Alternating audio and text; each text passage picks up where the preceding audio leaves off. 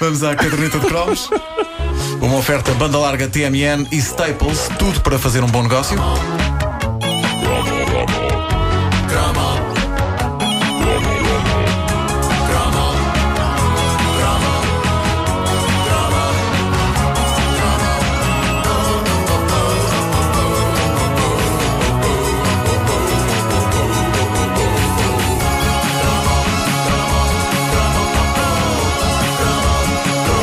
Zona de discussões da página da Caderneta de Cromos no Facebook é riquíssima em memórias incríveis dos nossos ouvintes. Veja-se o caso do Rui Alex, que recuperou uma memória clássica, uma raça mitológica que faz parte das nossas recordações infantis: o gambuzino. Muitas vezes fui enganado. Nu- Nunca ninguém nos soube Tanta explicar vez. o que era um gambuzino. Ah, espera, pelo menos nisto Mas- não era só na margem sul que nós íamos aos gambuzinos. Havia gambuzinos na, na, na moita. Em todo o lado. Gambuzinos na moita. Parece um nome de um filme de terror.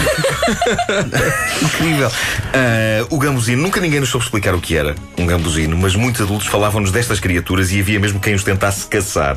A caça ao gambuzino é uma instituição da infância e também uma horrível fraude perpetrada pelos adultos para basicamente nos manterem entretidos com qualquer coisa. A imagem mental que nós tínhamos de um gambuzino devia variar de pessoa para pessoa. No meu caso, eu via os gambuzinos como uma mistura de gamba com um bicho qualquer peludo, eh, com pernas. Ou Era uma, uma espécie de mistura de gamba com um hamster. Para mim sempre foi um, um- um piril- uma espécie de pirilampo. Um pirilampo? Não, não, eu vi mesmo uma ave, tipo um ganso. Estou com a verdade, é, Para mim era um pirilampo. É um pirilampo.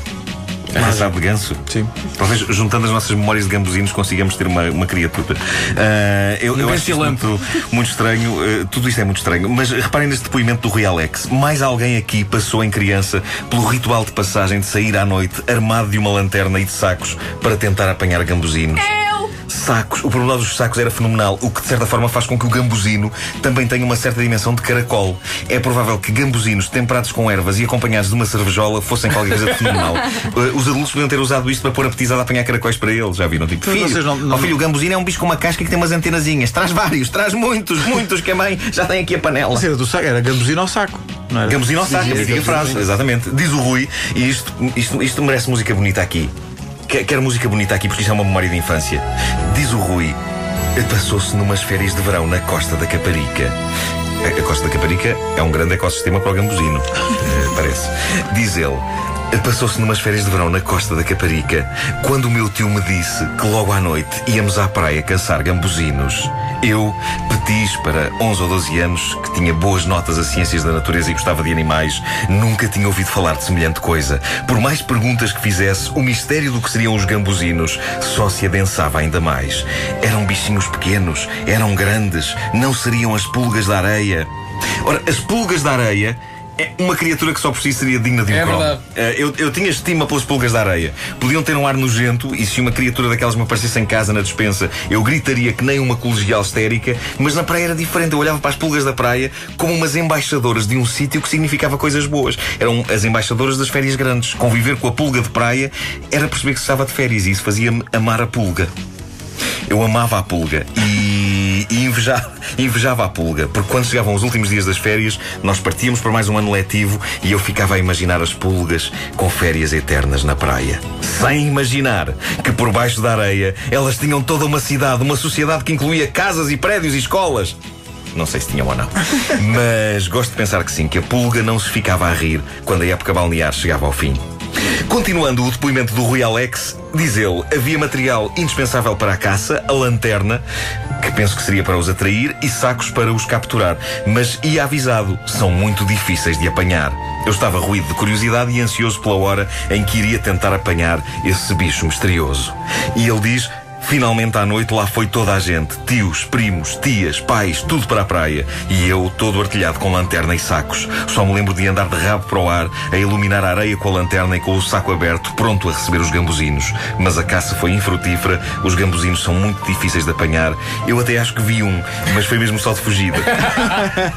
Eu só, eu só imagino os adultos a gozar o prato. Os adultos são tão cruéis. Eu mal posso esperar para pôr o meu filho a caçar, a caçar gambuzinos na praia da parede. Vai, filho, Bom, eh, uma, outra, uma outra ouvinte, eh, a Joana Teixeira, diz: Uma noite no campismo, os miúdos mais velhos, fartos de aturar a canalha, toca de nos fazer passar umas horas à caça de gambuzinos. Lamento informar, mas também a minha caçada foi infrutífera. Mas a vingança é um prato que se serve frio e depois de muito chatear, consegui que os miúdos mais velhos me apanhassem uma bela coleção de pirilambos. As mulheres conseguem tudo o que querem de nós. Ah, raça. E isto é comprovado por um outro depoimento da nossa ouvinte Isabel Oliveira. Diz ela: Eu e umas amigas mandámos uns rapazes que nos andavam a chatear à caça de gambuzinos numa noite de verão munidos das ferramentas do costume, lanterna em sacos. Prometemos-lhes que, se apanhassem algum, podiam ir connosco à praia no dia seguinte. Manipuladoras! Ah, perversas! Sabem que tudo faremos por elas e manipulam-nos a mente e levam-nos à loucura! Bom, di- diz ela. da agora! Pois foi, parecia um fado de repente, só só agora ligou o rádio. Não, não é a Rádio Amália. Bom, diz, diz ela, eh, só passada meia hora e ao ouvirem as nossas risadas ao longe é que perceberam para o que é que tinham sido mandados. Ora bem, eu depreendo que para estarem doidos para ir com as miúdas à praia, estes rapazes já não fossem propriamente malta de 8 anos de idade. E mesmo assim, ainda andaram meia hora esforçada a tentar caçar um animal mitológico. As mulheres dão-nos cabo da cabeça. Só Deus sabe o que eu andei. As cavalariças que eu visitei em busca do unicórnio que a minha mulher me pediu. E ainda não encontrei. Ainda não encontrei. Costa da Caparica. Ah, é? Há lá, há unicórnio na costa. Gambuzinos e unicórnios. Boa, boa, boa. Vou já lá, vou já lá. Alguém sabe carrinhos para alugar? A caderneta de cromos é uma oferta banda larga TMN e Staples, tudo para fazer um bom negócio. Continuam a chegar imagens incríveis do céu azul, não só de Portugal, mas um pouco de todo lado. Há aqui uma imagem extraordinária de um sítio incrível que é Porto Covo.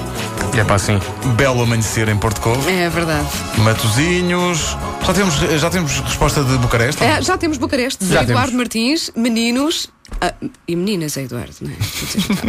Às 11 da manhã é esta maravilha de céu que eu tenho aqui em Bucareste e depois uma fotografia ah, a ilustrar, mas o céu em Bucareste está um bocadinho cinzento. Mas é Eduardo Martins que é de Baião. E vive em Bucareste. Bucareste. Olha, mas se o Vasco pediu Bucareste, eu vou continuar cá por Portugal, mas vou bem lá acima ao distrito de Bragança e quero ver o céu de Bragança esta manhã. Vamos lá. Mas mesmo lá em cima, tudo, tudo, tudo, tudo, tudo. Ouvinte de Bragança, vamos a isso. Ficamos à espera do vosso céu.